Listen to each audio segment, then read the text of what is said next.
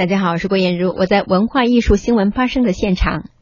根据余川的小说《最后一个贝勒》改编而成的抗战题材电视剧《铁血军魂》正在北京电视台影视频道播出。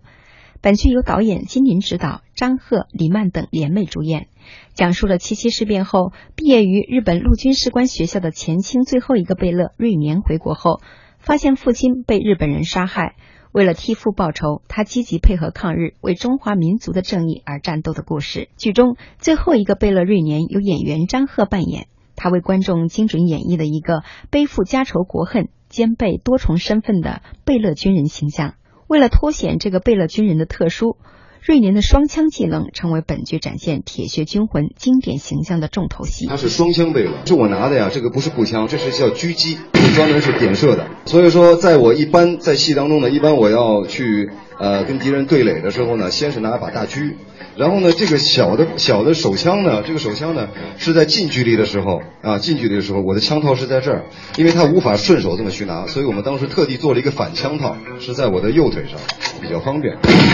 这个戏里面那个应该是有很多打戏，有就是有很多动作的戏是吧？对你，那对演员来讲其实是蛮辛苦的一件事儿。经常受伤啊，经常受伤啊，因为我们拍打戏的时候，其实，在呃几乎百分之七十都是自己在做啊，都是真打。最严重的意思就是我这眉骨啊被开了，我们那用的那个真枪，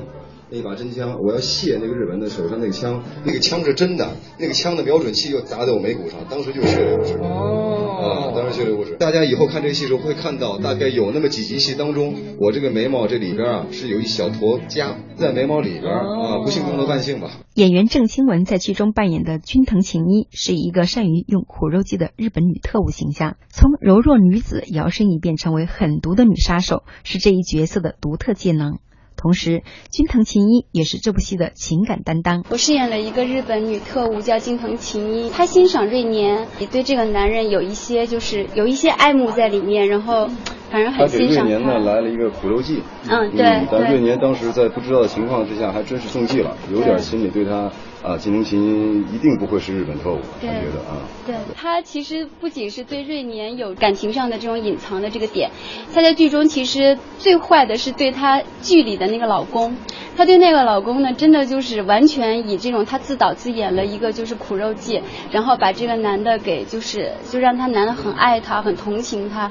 包括最后为她而死，就是她真的做的就是非常到位。我觉得这种有点演戏，有点像人格分裂一样，就是在她这个戏中的老公面前，她觉得自己好像就是个很柔弱的女人，但是呢，当上级给她很多指派下任务的时候，她就。摇身一变，变成了一个女杀手，就是这种感觉。